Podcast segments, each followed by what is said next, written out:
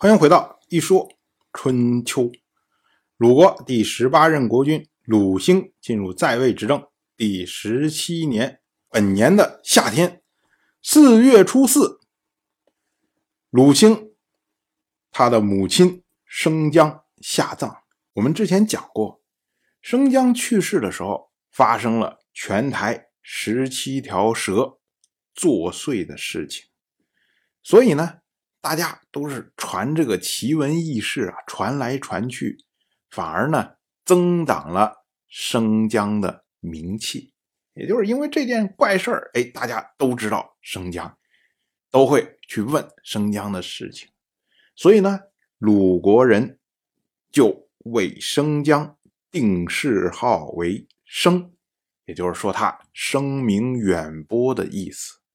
那么呢，后世呢？就称他为生姜，换句话说啊，就是生姜，这个呢是他的谥号。生姜呢是去年八月去世，到现在呢历时九个月才下葬。最主要的原因呢是从春天的时候，齐国就不断的进攻鲁国。我们要说啊，这个齐国呀，现在的国君齐商人。真的是一个反复无常的人。去年的时候，他因为接受了贿赂，所以呢和鲁国的公子鲁随举行了盟誓。回去一算，觉得哎呀，这个钱花光了之后，就觉得没给钱呢，这钱给的不够啊！我那一屁股债是不是偿清了？还没说呢。于是呢，哎，又想着说，哎，那之前这个盟誓不算，这不是正式的盟誓啊。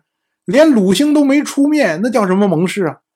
所以今年转过来头，又开始攻打鲁国。结果齐商人攻打了鲁国西部的边境，转而又去攻打鲁国北部的边境。哎呀，这下鲁国可受不了了。于是呢，又有鲁国的公子鲁随出面，请求齐商人盟誓。那么这一次呢，那鲁兴休养了一年了，怎么着病也好了。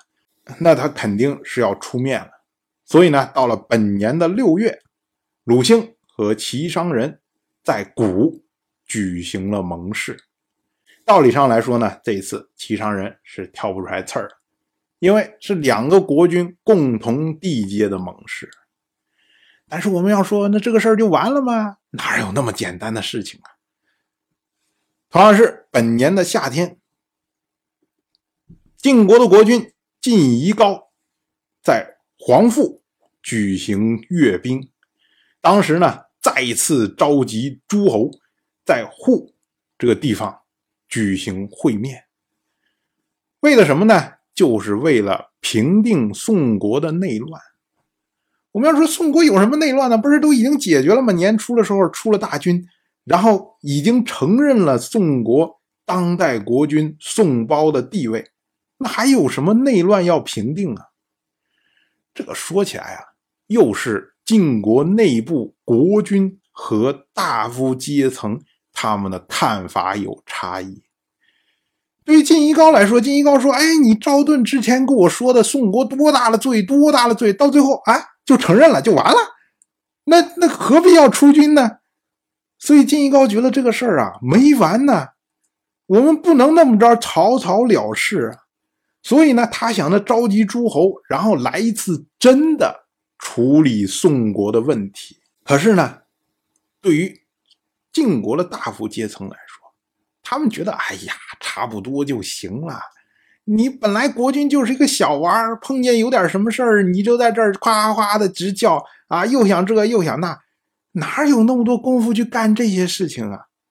至于下面的那些诸侯们，大家都知道。你晋国国君的权威不如下面大夫的权威大，所以大家都是敷衍了事，所以这个互之会啊没有结果，就是大家又把宋国的问题重新摊出来，又说了一遍，最后还是不了了之。鲁国没有参加互之会，因为呢，这个时候鲁兴正在全力的应对。齐国的威胁，因为鲁国没有参加，那么呢，《春秋》在记录这件事情的时候呢，就没有记录参会的诸侯。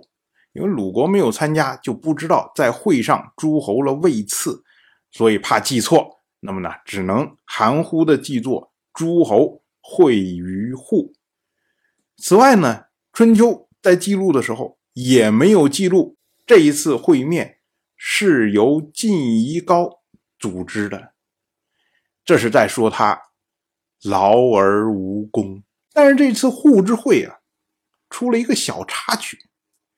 就是郑国的国君郑兰来参会，可是呢，晋夷高不见他，因为晋夷高认为啊，说郑兰他依附于楚国，他对晋国有二心，所以呢，不愿意见他。这一下对郑国来说，那压力可就大了，因为你国君不认可我们，那随时有可能郑国就会受到晋国的进攻啊。当然，我。